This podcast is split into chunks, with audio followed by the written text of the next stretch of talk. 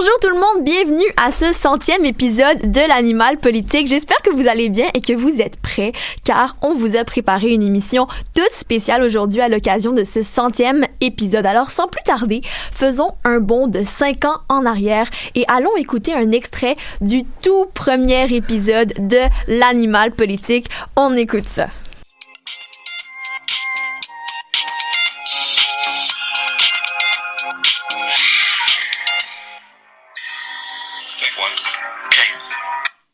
Bienvenue à cette première édition de l'émission L'Animal Politique. Mon nom est Jean-Philippe Guilbeault et je serai votre animateur pour cette heure consacrée cette semaine à la thématique des ressources naturelles. Donc, euh, c'est tout d'abord un honneur d'être euh, avec vous euh, aujourd'hui.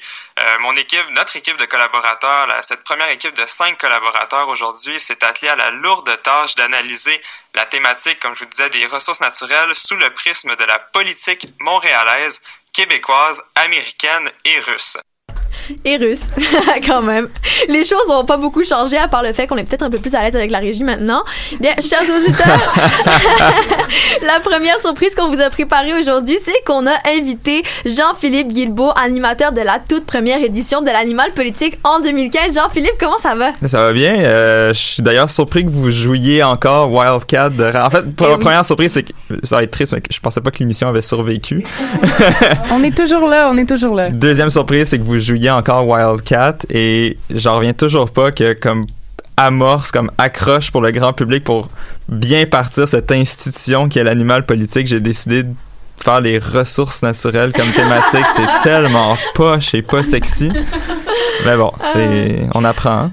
Et qu'est-ce que tu veux nous expliquer un peu comment ça a commencé l'animal politique? Ouais, ben c'est un, ça a été vraiment un, gros coup de bluff là. Faut dire que à l'époque, on, était tous des, tous et toutes des étudiants des, premières années en, journalisme à l'UCAM. Euh, puis on, on commençait à s'intéresser à la radio. On voyait qu'il y avait choc. Puis on, a quand même un peu fait le gamble, le pari de lancer une émission. En fait, on, pensait pas que ça allait. Moi, en fait, je pensais pas que ça allait être accepté. Là, j'ai fait comme haha, j'ai lancé une émission à choc, ça marchera pas. Puis là, finalement, ça a marché. Puis là, haha, t'as une émission de radio à choc. Oh mon dieu. on censurera, excusez, j'ai oublié, j'ai, sacré, mais on, a comme été pris au dépourvu. Euh, puis là, c'est comme ok, bon, on se revient de bord, euh, on se trouve un logo, on se trouve une équipe de collaborateurs, on se trouve une chanson, euh, des thématiques et tout. Puis ben, 100 épisodes plus tard, bon, on est encore là aujourd'hui. Here we are. Ouais. Et t'étudiais en journalisme à l'époque? Ouais, ouais, ouais. Et qu'est-ce que t'as fait après? C'était quoi un peu ton euh, parcours? ouais, ben, j'ai fini mon, mon bac euh, en journalisme. Euh, j'ai fait mon stage à Radio-Canada. Je suis maintenant employé de Radio-Canada au service d'information. Je journaliste web. Je fais pas du tout de radio. Entre l'animal politique et là, je me suis... En fait, l'animal politique, ça a vraiment été un test, savoir si la radio c'était fait pour, pour moi. J'ai pas que j'ai pas aimé ça, mais c'était une dynamique que j'ai peut-être que j'appréciais moins par rapport à l'écriture. Donc, j'ai fait le saut euh, au, Montréal Campus, le journal étudiant. Euh, j'ai fait mes classes là, j'ai fini mon bac. Euh, puis là, en fait, je suis étudiant aussi à la maîtrise en communication, toujours à l'UCAM. J'ai d'ailleurs encore mon sac de l'UCAM. Oh, yeah. ça.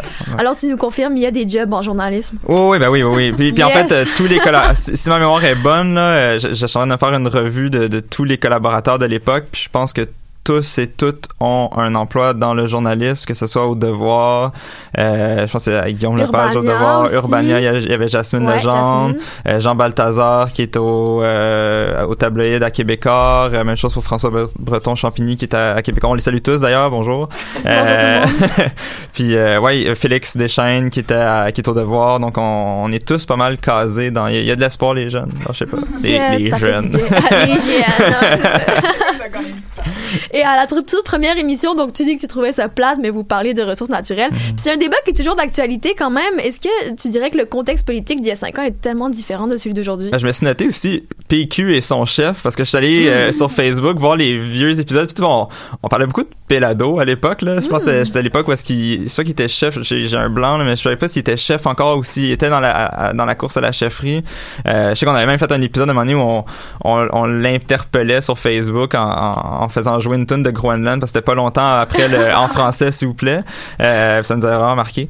Puis euh, ben encore aujourd'hui, je présume, je sais pas c'est qui qui s'occupe de la politique euh, québécoise euh, ici, mais Ben en fait, on est on fait tous la politique québécoise sauf internationale et fédérale. OK, ben, nous, à l'époque, ce qui nous monopolis- qui, ce qui mon- monopolisait beaucoup de temps du chroniqueur politique, c'était la, la course à la chefferie du Parti québécois. euh, Il y avait, c'était à l'époque des libéraux de, de voyons, pardon, Philippe Couillard, excusez, j'ai un blanc, euh, puis de, de ces compressions budgétaires, euh, entre guillemets. Euh, donc, il y avait tout l'impact de ça sur l'éducation. On, on, on essayait de ratisser très large, peut-être trop large, euh, mais en même temps, on, on, on présumait que faire de la politique en journaliste, c'est ce qui allait nous ouvrir beaucoup de portes, puis ce qui était le plus euh, prestigieux, disons, dans, dans le domaine. Hmm, intéressant. Euh, puis rapidement, ben, on, on a, on a tous finalement pris des chemins différents. Je pense qu'il y en a pas un, en fait, ou une qui fait encore du journalisme politique parce que ça reste quelque chose justement de très prestigieux, donc qui est qui est occupé par des, des journalistes dans les dans les médias euh,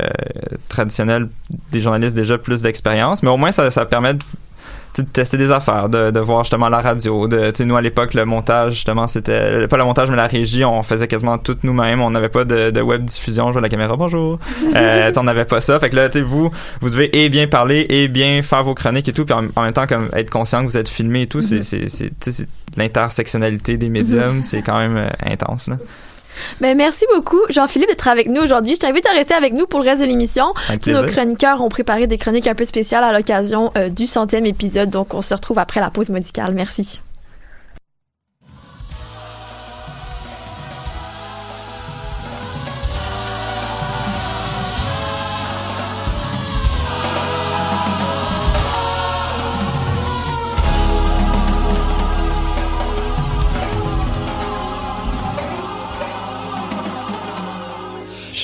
Musique pour pas me trouver une job, trouver une job, trouver une job, trouver une job. Je fais de la musique pour pas me trouver une job. Je fais de la musique pour pas me trouver une job, me trouver une job, trouver une job. Je fais de la musique pour pas me trouver une job. J'ai rien à mais j'ai rien à perdre. J'ai pris la fuite à l'ordre de la trentaine. Les autres font des quêtes, puis moi je bois ma paix. Jamais été aussi libre, jamais besoin de sommeil. Mes jambes me guident vers une fille plus cruelle. Se sentir vivre, souffrir pour la peine. Y'a un petit revenez dans le goût de la défaite. Se lever habillé dans son lit, pas de fête. Sans se trouver un job. Trouver un job.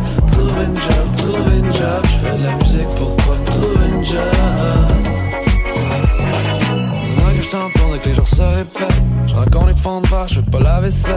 Un jour je vais me poser, trouver une mécène. Paraît que l'amour vient de suite quand t'es à retraite. Je regarde le monde vieillir, je leur donne des gemmes, leur version du plaisir.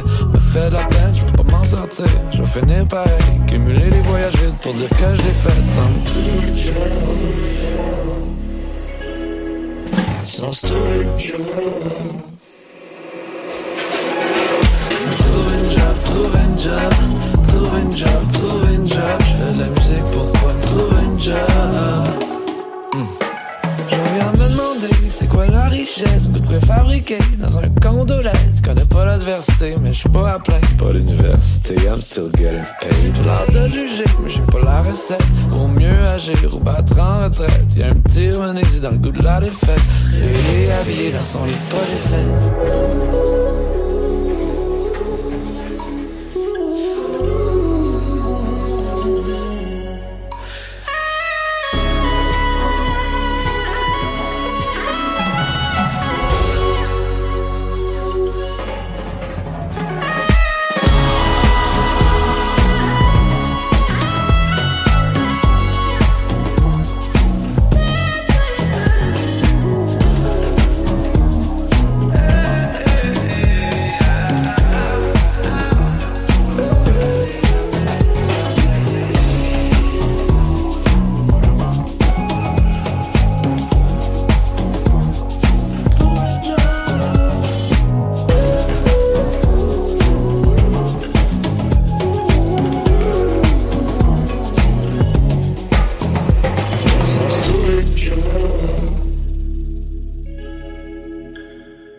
Vient d'entendre Job tiré du nouvel album de Louis Cavis.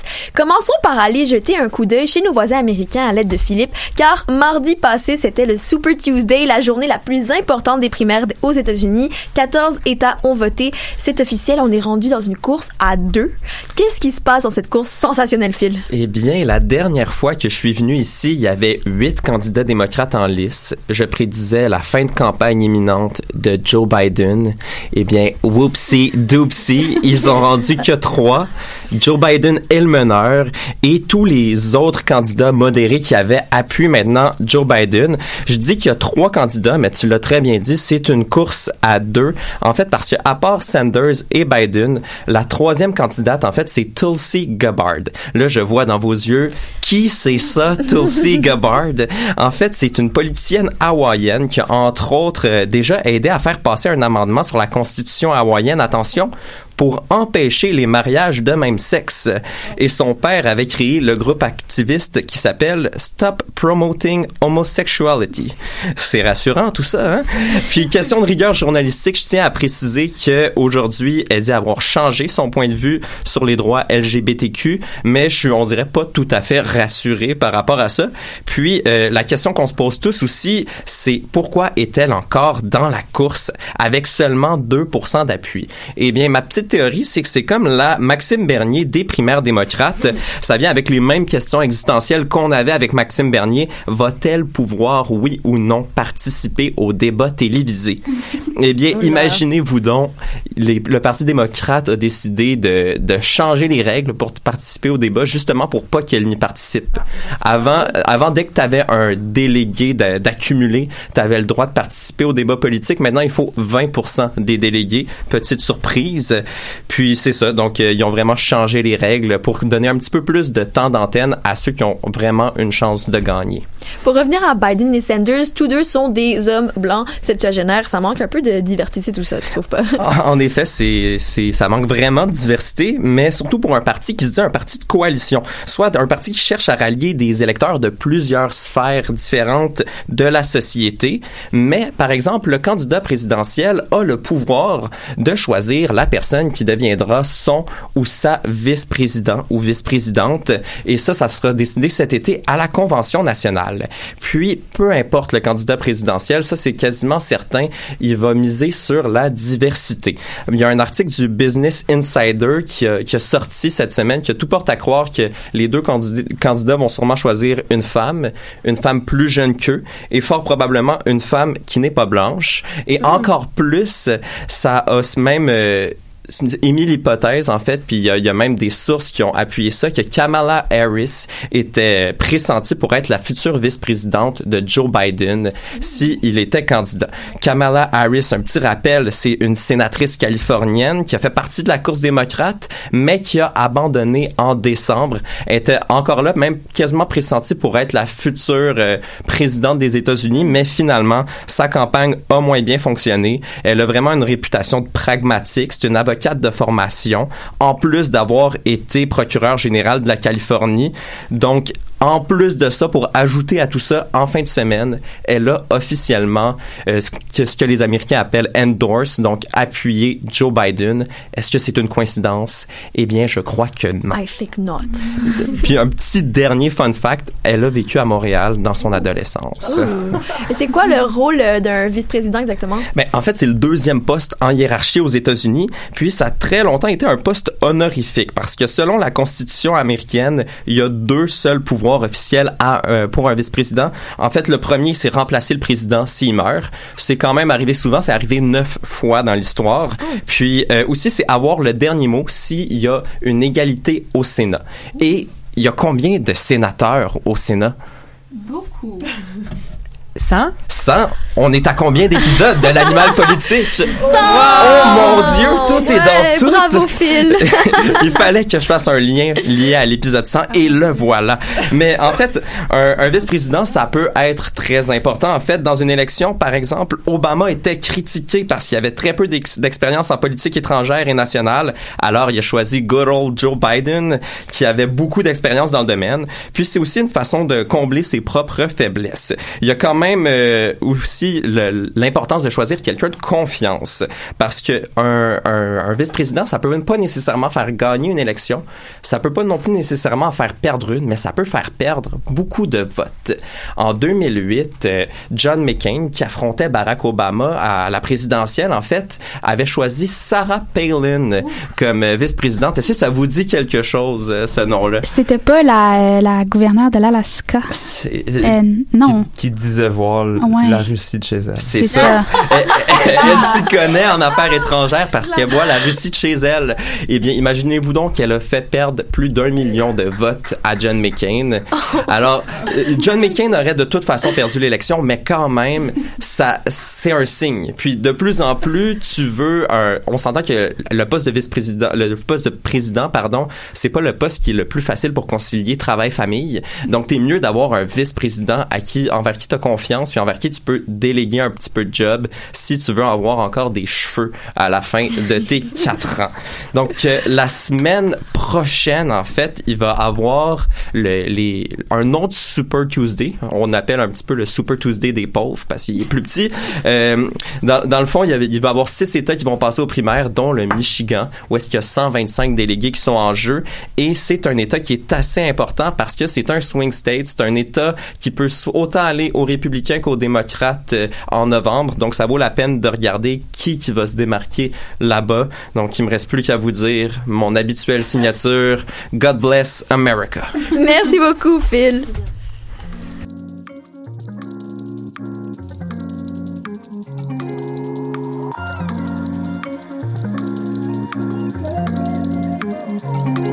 J'ai du temps à peine, mais j'ai pas de temps, on se rappelle.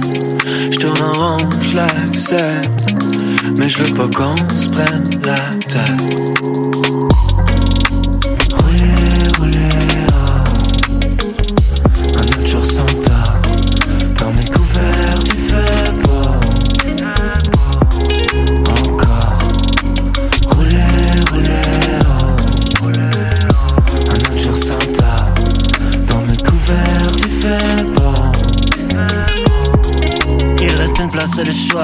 Les murs sur le toit. Quelque part par là-bas, je l'entrevois dans le noir. Ne compte plus sur moi, j'ai succombé trop de fois. Now I need somebody that will mean some to me. Tout le négatif du contour, les os et la chair.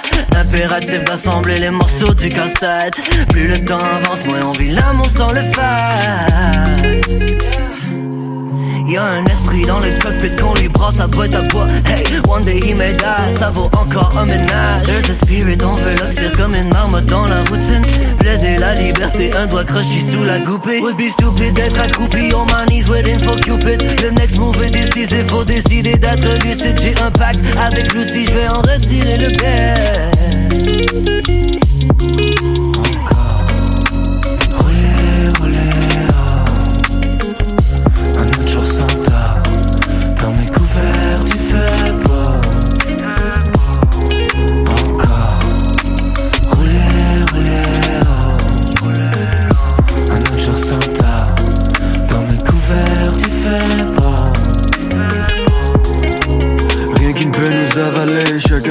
Sa manière. Le plancher reste noir même si on passe notre temps à le savonner. Moi je reste en cabané, le tiers du temps de chaque année. On se mange sur notre paresse, je pense qu'on est veille de s'abonner. Couteau dans de la melon, rester couché en melon. La secteur à l'année longue, je continue de somnoler. Somnoler à l'ombre, on se réveille et flamme à l'œil. On se relève et on se rallonge, l'existence semble anonyme. J'ai temps à peine, mais j'ai pas de temps, on se rappelle. Je en rond, je Mais je veux pas qu'on se prenne la tête. Encore. Rouler, rouler, oh. Un autre jour sans tard Dans mes couverts il fait beau. Encore. Rouler, rouler, oh. Un autre jour sans tard Dans mes couverts il fait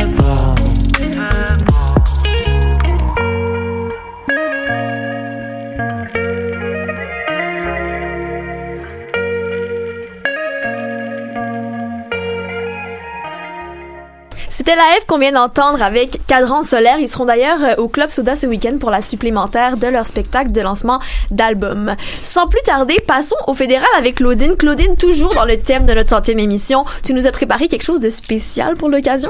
Exactement, Mélanie. J'ai décidé de vous parler du billet de 100 dollars canadiens. Là. En fait, j'ai eu l'inspiration pour ma chronique en fouillant dans mon porte-monnaie. c'est absolument C'est faux. tellement pas drôle. non, mais moi, je me trouve drôle, puis c'est tout ce qui compte. Euh, dans le fond, je me suis demandé ce qui évoquait le plus le chiffre 100 au sein de la nation canadienne. Là. Évidemment, j'aurais pu vous parler du centième anniversaire de la Confédération ou d'autres sujets tout aussi excitants, mais j'ai plutôt décidé de me tourner vers les billets de banque. Inquiétez-vous pas, là, je vais pas vous parler d'économie. On sait tous que c'est pas mon fort, malgré que j'ai un père économiste et une mère comptable. j'ai plus- j'ai plutôt décidé de vous parler euh, de celui en fait qui figure sur les billets de 100 dollars et de ce que euh, la Banque du Canada a décidé de faire pour célébrer celui-ci. Étant donné qu'on fait une émission spéciale sur le chiffre 100, je me suis dit que ce serait une bonne idée de faire une petite chronique historico-politique. Je pense que ton micro vient de s'éteindre. Ah. Non, on n'entend plus rien? OK, bon. Alors, est-ce que tu peux nous parler un peu plus en détail du billet de 100, justement? Qui est représenté? En fait, c'est Robert Borden qui est représenté sur le billet de 100 dollars. Par curiosité, est-ce que vous savez qui est Robert Borden? J'aimerais dire que oui, mais Parfait. Alors, Robert Borden, Robert Borden, c'est le huitième premier ministre du Canada. Il a été aussi avocat à Halifax avant de se lancer en politique, mais évidemment, là, ce qui nous intéresse réellement, c'est son rôle dans la politique canadienne. Euh, Robert Borden a été le premier ministre pendant une époque charnière du Canada.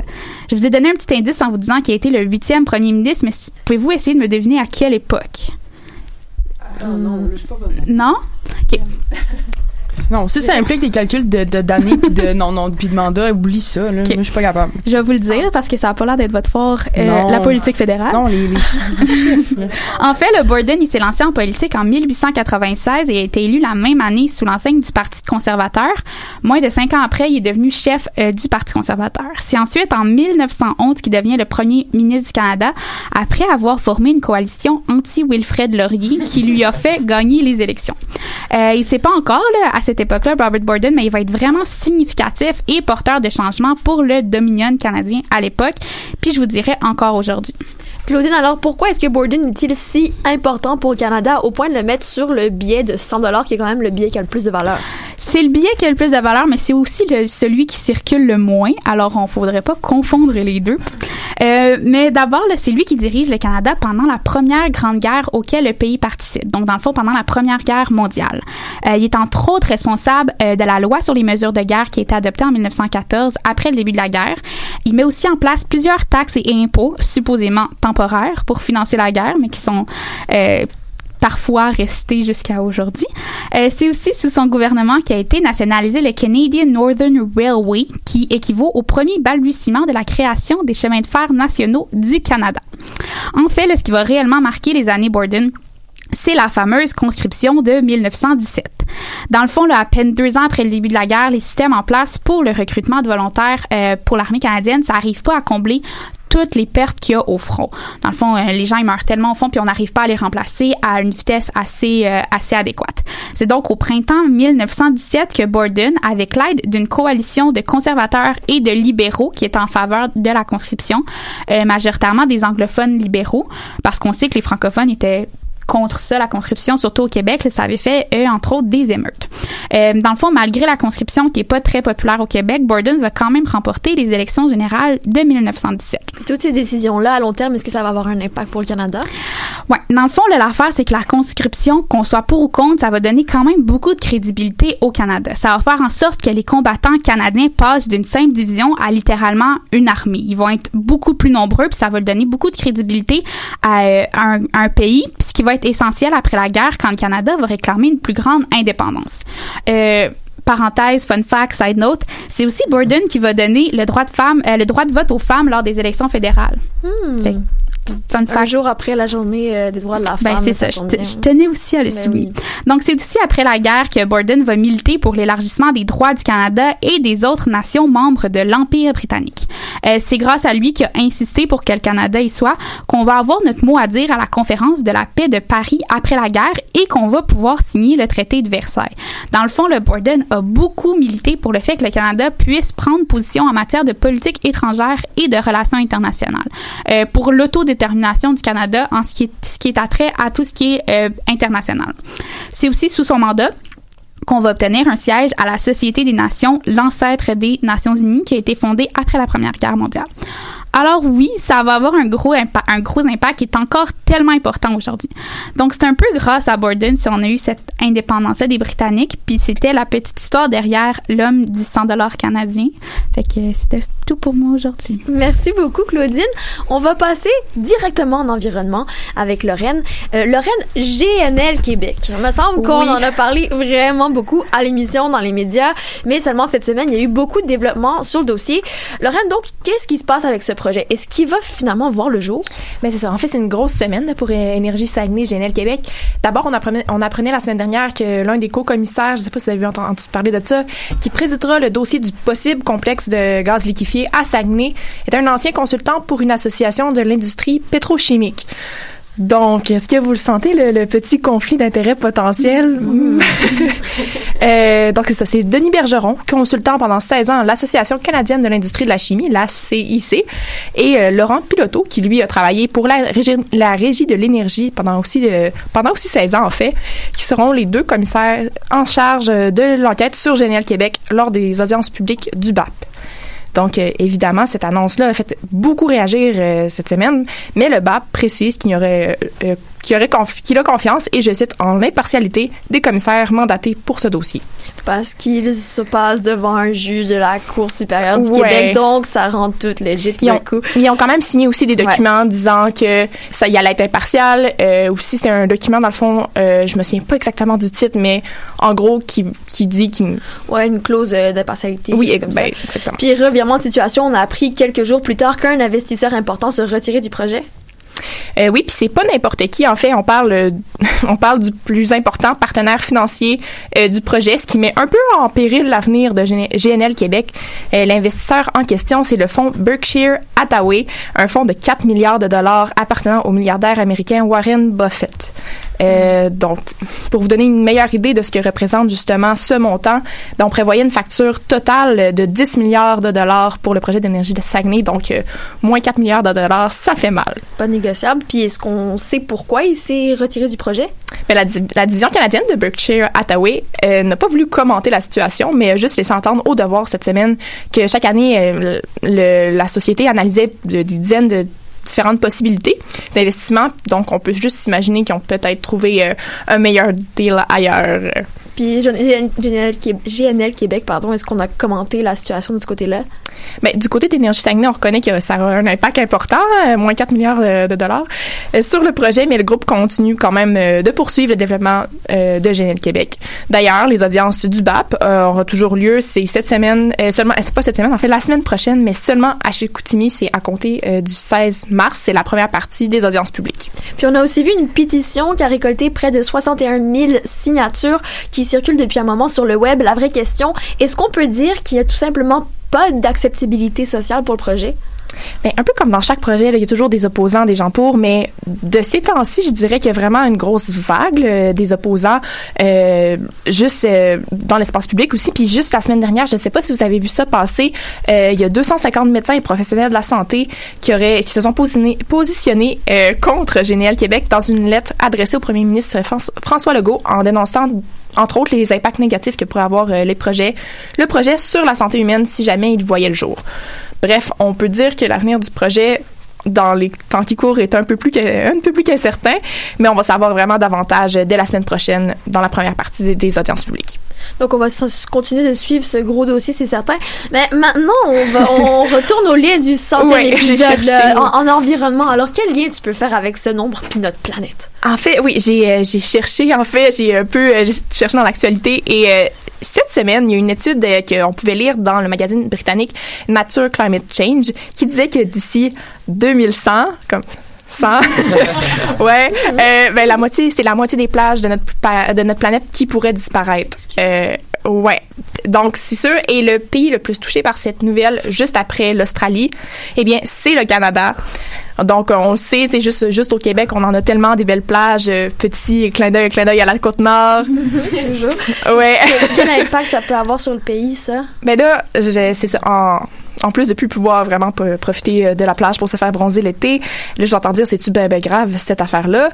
Bon, mis à part les impacts sur l'industrie du tourisme, euh, il faut savoir que les plages, c'est en fait le premier mécanisme de protection contre les tempêtes, les inondations. Euh, c'est un peu comme une barrière. Donc, le chercheur qui a dirigé l'étude, Michalis Vousdoukas, j'ai pratiqué ce nom. merci, merci. Du Centre commun de, la, euh, de recherche de la Commission euro- européenne explique que sans plage, les impacts euh, des événements climatiques extrêmes seront juste beaucoup plus importants et beaucoup plus, euh, beaucoup plus forts. Donc, on parlait d'un retrait, on parlerait d'un retrait de 47 mètres vers l'intérieur, dans le fond, du littoral d'ici la fin du siècle. Ça, c'est nouveau Ça, comme information? ou- En fait, c'est pas, c'est ça. C'est pas, on le sait, on le sait que le niveau de la mer, justement, on entend, on en entend parler avec euh, le réchauffement climatique, euh, le niveau de la mer va monter avec la fonte des glaciers, puis c'est pas vraiment la nouvelle information, mais c'est encore une fois une façon euh, de représenter aussi puis d'imager les, conséqu- les conséquences de notre mode de vie sur l'environnement. Puis pour faire un parallèle justement avec les recommandations euh, du GIEC, euh, recommandations que le ministre de l'Environnement de la CAQ n'entend pas suivre, rappelons, rappelons, rappelons, Rappelons-le. Merci Mel. Euh, ce qu'on dit encore une fois dans cette étude, c'est qu'il faut juste complètement revoir notre façon de consommer pour y arriver. On le sait, on a des besoins économiques, des besoins énergétiques. Donc, c'est peut-être le moment plus que jamais de faire appel à des énergies renouvelables et non aux énergies fossiles. J'ai écrit dans ma chronique euh, faire ici un petit lien subtil entre la partie euh, première partie de ma chronique. C'est fait. C'est fait. Voilà. Merci beaucoup, Lorraine. Merci Mel.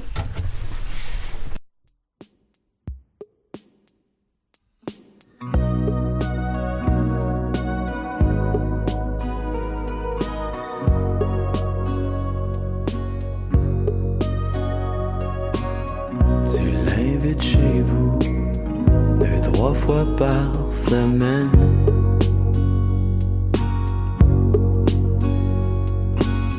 Toi et deux sur le divan à parler de vos problèmes. Quand est-ce que vous allez vous frencher? Ça fait déjà longtemps que son chum est parti en Iran.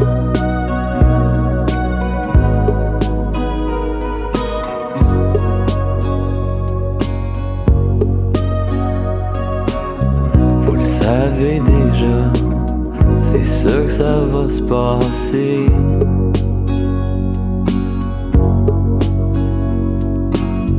Fait pourquoi attendre? Trois gars dates à niaiser? Tes jokes sont pas ben bonnes, mais c'est pas grave. L'amour est un langage qui se parle pas. T'es peut-être pas le plus sage, mais c'est pas grave. L'amour est un tatouage qui part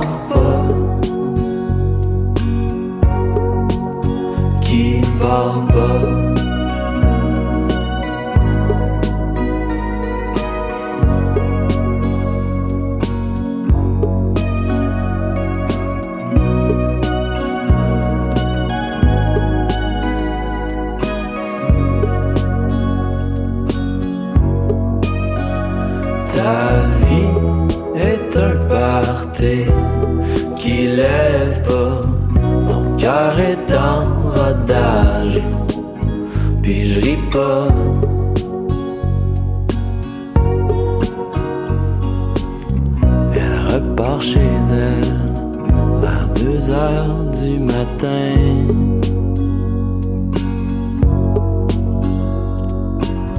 Tout seul dans ton lit, t'essaies de penser à rien. Quand est-ce que vous allez vous frencher? Ça fait déjà longtemps, t'es son homme. Ta vie est un party qui lève pas. Ton cœur est en rodage, puis je ris pas. Ta vie est un party qui lève pas. Ton cœur est en rodage, puis je ris pas.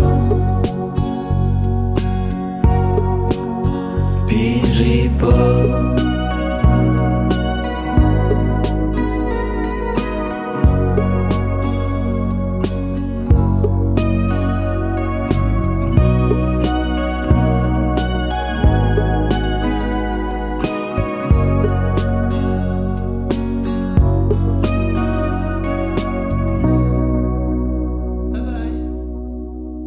vient d'écouter Étienne Dufresne avec Rodage. De retour avec la chronique économique avec Béatrice, la veille du dévoilement du budget de 2020 au Québec, qui va-t-il d'en parler, d'en parler quand même?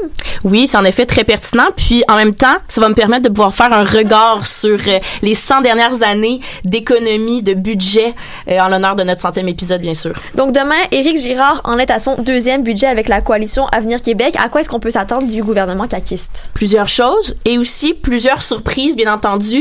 Il l'a dit et redit, les priorités de son gouvernement demeurent euh, bien sûr l'économie, la santé, l'éducation et en quatrième position, on a l'environnement. Alors c'est dans cet ordre-là que le budget va se dérouler sûrement. On sait que les coffres présentent un surplus de 1,7 milliard de dollars et qu'on peut s'attendre à un budget un petit peu plus vert. Ce budget plus vert euh, demande vraiment à être nuancé. On s'attend à un vert pâle. Euh, mais tout de même, des belles promesses pour le recyclage et le transport électrique. Euh, justement, en parlant du transport électrique, on vise le transport en commun qui est responsable à lui seul de plus de 40 des GES. On peut s'attendre aussi à ce qu'il fasse l'objet d'investissements majeurs, bien entendu. Dans plusieurs régions, on vise la diminution de l'automobile. On a entendu beaucoup parler. Alors, on verra euh, où, où, seront euh, placées ces, euh, ces dépenses-là pour aider le citoyen dans sa transition. L'autre point vert va concerner le recyclage. On a un taux de matière recyclée à euh, à d'à peine plus de 5 au Québec et euh, plusieurs croient que le gouvernement devrait aller plus loin, en effet, surtout pour euh, développer le concept d'économie circulaire. L'économie circulaire, qu'est-ce que c'est ça?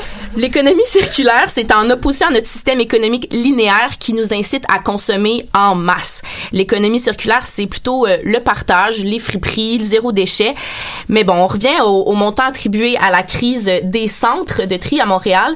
La tâche va être immense. Euh, les objectifs fixés il y a près d'une décennie prévoyaient de recycler 100% de ces matières dès 2020.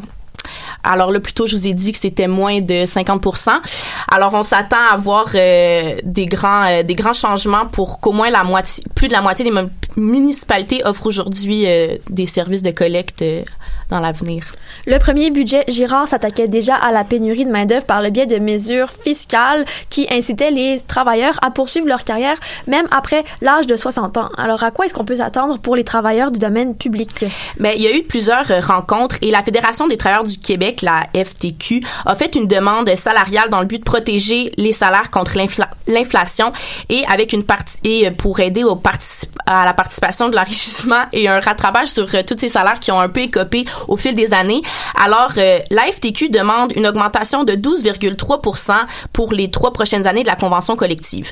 De son côté, l'État propose une augmentation de 7 pour les cinq années de contrat qui, va, qui vont se passer euh, à l'interne et euh, ouvre la pour bonifier les salaires de, des enseignants et des préposés aux bénéficiaires, mais att attention, seulement ceux en CHSLD. Alors, on verra si cette augmentation satisfera les concernés. Euh, les enseignants espèrent aussi, bien sûr, trouver dans le budget un petit signal positif euh, du ministre Jean-François Roberge. Et évidemment, dans le milieu... Euh, s'il vous plaît. oui, s'il vous plaît. Et dans le milieu, ils ont peur que le ministre se contente d'ajouter juste euh, des classes de maternelle 4 ans et un peu financer justement la construction de ces nouvelles écoles-là. Niveau santé, un truc dont on est certain de s'attendre dans ce budget-là, c'est le rétablissement de la couverture publique de la ouais, de la couverture publique de la fécondation in vitro qui avait été enlevée par Gaétan Barrette à l'époque euh, du gouvernement libéral de Philippe Couillard. Et on peut aussi s'attendre à des sommes attribuées à un, soutien, à un meilleur soutien aux parents d'enfants handicapés adultes du côté des services sociaux. Puis maintenant, on est en 2020. Alors, lorsqu'on compare les différents budgets au Québec depuis les années 1900, qu'est-ce qu'on regarde? Qu'est-ce qu'on remarque plutôt? Ben, on remarque que les différences entre les provinces et la tension entre Ottawa et Québec Québec. Québec, tout Québec ici, ne date pas juste de la Révolution tranquille, mais bien avant, justement, pour, pour mon lien avec euh, le 100 ans, le centième épisode, j'ai pu remarquer que dès les premiers budgets, le gouvernement du Québec devait se débattre entre les dettes avec, euh, entre le gouvernement euh, fédéral et les autres provinces. Le Québec et l'Ontario, en 1868, un peu plus, euh, genre 150 ans, euh, venaient d'être séparés sur des bases de religion et de la langue et s'entendaient pas. Bon, ça fait écho aujourd'hui. Le partage des actifs et des dettes se passe mal et le représentant du Québec abandonne les négociations avec le fédéral et l'Ontario. C'est le début des conflits qui vont faire justement encore écho aujourd'hui et qui se termineront avec la péréquation, cette fameuse, euh, cette fameuse péréquation. Alors, presque 150 ans passés et voilà que plus ça change, plus c'est pareil. Et après, quand on regarde de 1900 à 1930 à peu près, qu'est-ce qu'on remarque? Euh, en, en 1910, la population québécoise a évidemment grandi, ses besoins ont augmenté. On veut construire des routes, des chemins de fer, une prison à Montréal, bah. Euh, on vise l'éducation, la colonisation, l'agriculture, peu importe. Il y a beaucoup de secteurs qu'il faut prioriser en 1910 et euh, le développement de l'industrie de pâte et papier, les barrages hydroélectriques génèrent une grande part de croissance dans les revenus au début du siècle.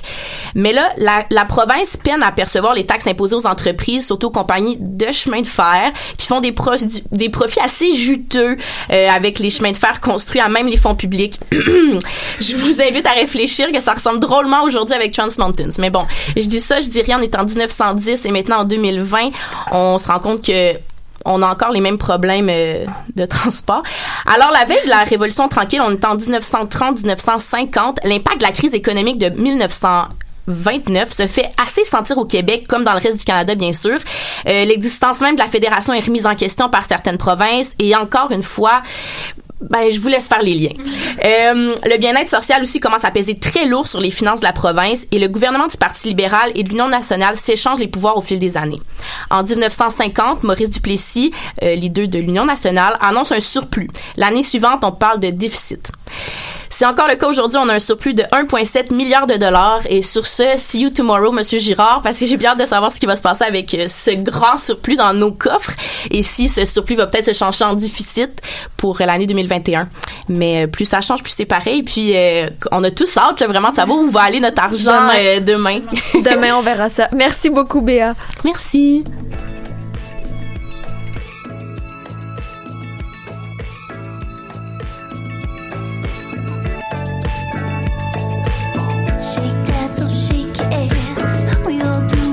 Gotta do to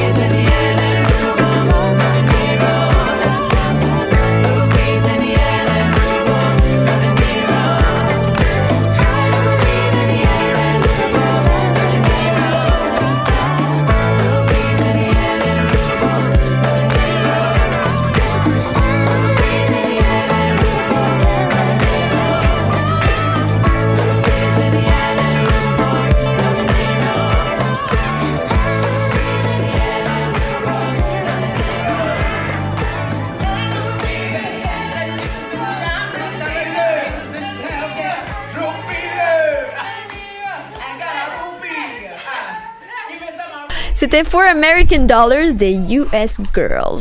Rendons-nous maintenant en éducation. Last but not least, Marguerite, bien qu'il y ait eu beaucoup de choses euh, pas toujours positives qui soient passées dans les dernières semaines, aujourd'hui, tu es remplie d'optimisme pour nous parler de quelque chose Ouais. de positif, d'encourageant. Donc, euh, des initiatives de l'organisme, attention, 100, c'est bien ça?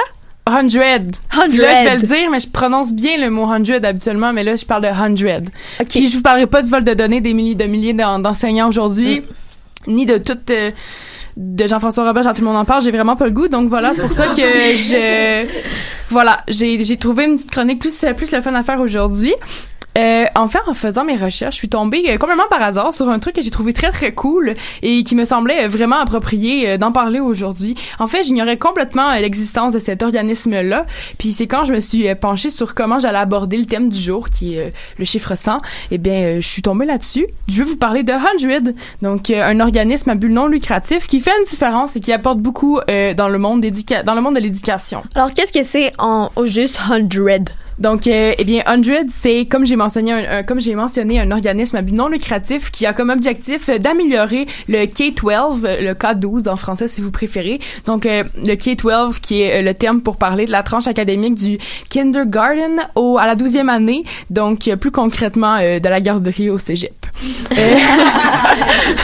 À chaque année, donc, beaucoup de bonnes idées et d'initiatives ressortent du domaine de l'éducation. À beaucoup d'endroits dans le monde, on avance à pas de géant en ce qui concerne l'évolution académique et scolaire.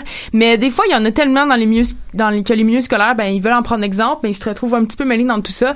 Mais 100 à la rescousse Euh, en fait 100 veut euh, encourager les innovations pédagogiques de partout dans le monde, mais aussi les rendre accessibles à tout le monde. Donc, à chaque année, 100 sélectionne les 100 innovations pédagogiques les plus inspirantes des quatre coins du globe pour diffuser ces, ces initiatives-là au reste du monde. Donc, euh, à noter que c'est vraiment pas sous forme d'un top 100. Euh, les positions, les numéros attribués, ça veut absolument rien dire. Donc, euh, aucun est meilleur que l'autre. Euh, aussi, vous, vous comprendrez euh, d'où vient le nom de l'organisme. Donc, 100, le chiffre 100 en anglais, et l'abréviation du mot éducation en anglais, donc education, qu'on vient raccourcir, raccourcir qui vient donner ed, donc 100. Je viens de comprendre justement l'emphase que tu mettais sur le mot depuis, depuis tantôt. 100. C'est pas, je suis pas bonne, je, je suis bonne en anglais, je suis capable de le dire. Bref, voilà. Et donc, ça existe depuis combien de temps, cet organisme-là? Donc, le premier dossier des 100, euh, des 100 innovations a été publié en 2018, donc ça reste quand même assez récent comme initiative. Et ce projet, ça nous vient de où dans le monde? J'ai envie de vous faire deviner. Euh, Avez-vous une petite idée? Quand, quand on parle d'éducation puis d'être précurseur au niveau social. En Finlande. Oui, oui, c'est la Finlande.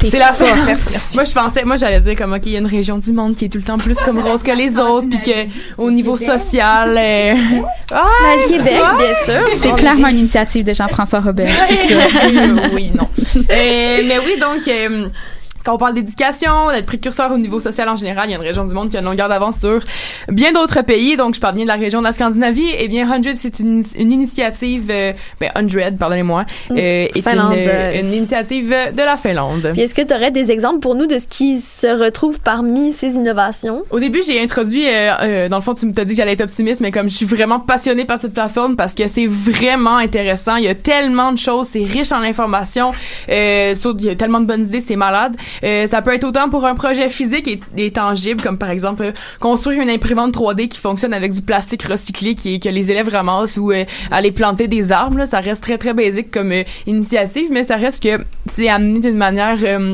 très très pédagogique, euh, très humaine. Euh, sinon, les sujets varient beaucoup. On parle d'environnement, culture, de la, psycholo- de la psychologie, euh, les langues, le respect. Bref, il y en a pour tous les, les goûts. On présente aussi beaucoup d'in- d'initiatives sur les méthodes, de comment aborder certains sujets un petit peu plus euh, un petit peu plus délicats, comme l'anxiété, la sexualité, la différence et tout ça. Donc euh, voilà. Donc, 100, c'est finlandais et ça regroupe des initiatives de partout dans le monde. Mhm. Mais comment est-ce qu'ils font pour recueillir toutes ces idées-là? Ils peuvent pas être euh, tout seuls et partout à la fois. Non, là. en effet, c'est ça. Donc, euh, en fait, un- 100 euh, compte, compte sur ses 70 euh, à peu près euh, ambassadeurs, donc des, des gens qui œuvrent dans le domaine de l'éducation, bien évidemment, qui sont leurs yeux et leurs oreilles sur le terrain. Euh, aux quatre coins de la planète. Là. Il y en a vraiment partout. Euh, ben 70, là, je veux dire. Il y en a comme un peu partout là où Ouais. ils peuvent en mettre. Puis euh, les gens qui veulent s'impliquer auprès de cet organisme-là, euh, qui restent dans le fond à l'affût de ce qui évolue euh, en matière d'éducation. Puis par curiosité, est-ce que le Québec ou le Canada ont eu des mentions spéciales du Le Québec, 100? non. Ah, bon. Mais le Canada, oui, il y a trois initiatives canadiennes qui ont été, dans le fond, qui ont été Présentées. qui ont été soulignées, exactement. Et donc, il y avait une sur la puissance du feedback euh, auprès des étudiants et des euh, étudiantes. Donc, euh, comme qu'est-ce que ça fait sur le, ça a été étudié, puis dans le fond, qu'est-ce que ça change chez les étudiants et étudiantes. Sinon, il y a l'enseignement et la compréhension de euh, l'empathie dès un très jeune âge, donc d'enseigner comment l'empathie fonctionne euh, très jeune dans le, dans le- chez, chez un enfant, euh, ça peut avoir beaucoup de bénéfices. Puis sinon, euh, le développement d'une technologie qui est les talking talking stickers, qui est pour l'apprentissage du langage chez les tout petits, donc euh, des petits euh, des petits des, des petites avancées technologiques pour jazzer euh, l'enseignement de pour rendre tout l'enseignement de certaines matières euh, différentes et euh, innovatrices voilà Donc, comment est-ce qu'on peut accéder à tout ça? Est-ce qu'il faut un forfait, quelque chose comme ça? non non là non c'est Je sais pas, Non. moi, on sait jamais. Euh, non, non, c'est comme j'ai dit, c'est un organisme à but non lucratif, donc c'est tout, tout est tout est sur la plateforme, tout est gratuit. Il y a, il y a, il y a seulement un, il y a une fonction à un moment donné qui est comme euh, faut euh, faut être quelqu'un qui a comme contribué à à faut faut que tu sois comme un des un des gens qui sa son innovation ou sa technique qui a été euh, a été mentionnée. Tu sais, Il y a comme des accès euh, plus plus là, mais sinon c'est ça. Mais euh, tout est disponible sur leur site web qui est très bien fait en passant. Là, on dirait que je fais l'éloge de ce site web, mais euh, c'est très très pratique. Puis pour vrai, euh, ils veulent seulement permettre à tout le monde de pouvoir s'inspirer des meilleures initiatives et des meilleures euh, innovations pédagogiques dans le monde. Voilà. En voyant des projets comme ça, on se dit que c'est un peu triste qu'en éducation, on voit souvent beaucoup de négatifs parce qu'il y a quand même beaucoup de beaux qui sortent de ce domaine-là. C'est la base Oui, oui. de notre société. Puis c'est la la formation de l'avenir puis tout ça puis je suis vraiment d'accord avec toi puis là j'arrive à l'iné- l'inévitable partie éditoriale de ma chronique euh, vous en êtes avertis euh, donc en me promenant sur la plateforme ben j'ai trouvé que j'ai trouvé ça tellement beau toutes ces, ini- ces, ces innovations là puis ce projet là je me dis qu'on a y a tellement de beau dans ce milieu puis que ces i- ces initiatives là ben qui sont mises de l'avant par 100 ben ont été créées par des amoureux de l'éducation puis des gens qui sont passionnés par ce métier là Mais nous, on a- on n'a pas le lab école, qui est quand même une belle innovation, Oui, qui oui, prend oui. pas beaucoup de formes, qui a pas beaucoup de Ben, c'est un bon plus. exemple de ce qui de ce qui se retrouve sur la plateforme. Tu sais, ça pourrait ça Ouais. pourrait être se retrouver là, mais c'est ça que je déplore un peu dans le sens que euh, je trouve qu'on focus souvent sur le qu'on se concentre beaucoup sur le, le négatif en éducation. Puis je trouve ça inspirant de voir qu'il y a des, des, des organismes comme ça qui font juste comme hey on va faire la promotion du beau puis du euh, de, de, de, de ce qui est de bon. ce qui est positif. C'est ça. Puis euh, je me demande vraiment si on devrait faire ça plus souvent, de partager le bon, puis aussi, mais le moins bon, de des exemples à le pas faire, puis oh mon dieu, j'ai- il y a des réactions. Mais, mais ce que tu dis de partager le bon, ben, de plus en plus, il y a des salles de presse qui Mhm. adoptent le journalisme de solution. Puis ils ont, ils ont réalisé, en fait, qu'en en parlant de, jour- en faisant du journalisme de solution, mais ça augmentait le trafic d'une certaine Mhm. façon sur les réseaux sociaux du, du média en tant que tel, ou des fois, ça pouvait aller même jusqu'à augmenter les abonnements. Donc, c'est pas, on perd pas nécessairement non plus pour une salle de médias ou une salle de presse à faire du journalisme Les gens ont de besoin de bonnes nouvelles. Mhm. ça, ça fait du bien au cœur. Puis on a tellement euh, des mauvaises nouvelles qui nous sont shootées à longueur de journée que des fois, ça vient balancer tout ça un petit peu, j'ai l'impression, Béa. Ben, juste euh, ces temps-ci, tous les titres de tous les articles sont liés de près ou de loin à le COVID-19. C'est comme euh, euh, votre panier d'épicerie, euh, malgré le coronavirus, à 29 dollars. comme quoi? Le lien est, est comme absurde. Fait que ça, c'est bon de, de se dire qu'il existe tout de même des plateformes euh, Qui font la promotion du bon, puis du tu sais, bon comme. et des euh, bonnes nouvelles. tu sais, faire la promotion du bon, mais aussi, le- là, je reviens à l'indication, mais tu sais, de faire le, le- le bon, mais le moins bon aussi, de comme, ça, ça, on a, on a testé ça, ça n'a pas marché, donc, vous, vous- regarde, on l'élimine, puis on fait autre chose, mais, c'est puis de faire ça pour que tous les systèmes d'éducation dans le monde soient à leur- au meilleur de leur capacité. Puis détrompez-vous, je sais que ça se fait déjà euh, tout ça, le partage euh, de, de, de, de, prendre exemple sur les bons coups, les moins bons coups. Puis je suis cer- je suis certainement très utopiste euh, en m'exprimant ainsi. Euh, je pense quand même qu'on devrait être euh, moins compétitif en, ma- en matière d'éducation entre les écoles, entre les villes, entre les provinces, puis même entre les pays. Tu sais, ça devrait être juste une une c'est pas une compétition puis il y a pas y a pas quelqu'un qui est meilleur que l'autre puis là j'embarque pas dans le dossier de l'universalisation de l'éducation là non je je pense quand même que tous les milieux pédagogiques devraient s'aider puis coopérer puis s'inspirer collectivement pour une évolution uniforme puis plus constante de l'éducation partout dans le monde. Donc euh, voilà, c'était mon petit euh, mon petit ma- ma- mon petit monologue sur sur euh, ce que 100 m'a apporté euh, Et quand j'ai appris. C'est beau. C'était c'était C'est une belle façon, je trouve, Allez de voir. finir ce centième épisode plein d'espoir. Mais avant de terminer, j'aimerais aussi rappeler, euh, il y a deux assemblées générales qui se tiennent à l'UQAM ce mercredi. Pour ceux qui sont des étudiants ici, où il y a la- l'assemblée générale de choc, c'est très important d'aller là-bas pour euh, le- les conditions euh, de travail des employés. Et puis il y a également euh, la- la- l'assemblée générale de l'AFELC, qui est la- l'association étudiante des gens en communication. Donc il va y avoir Et en langue. et en langue, merci, un vote de grève pour la semaine pour l'environnement. Donc, euh, si vous voulez avoir un poids, c'est important de participer. Et euh, donc, c'est ce qui termine notre centième épisode du 9 mars 2020. Merci à tout le monde d'avoir été avec nous. Merci à notre invité spécial, Jean-Philippe Guilbeault. Merci à plaisir. nos fidèles collaborateurs de cette semaine, Philippe Julien Bougie, Florence Saucier, Béatrice Guimont, Marguerite Morin, Claudine Giroux et on n'oublie pas David Nino Raphaël à la console. C'était Mélanie Loubert à l'animation. On se retrouve la semaine prochaine.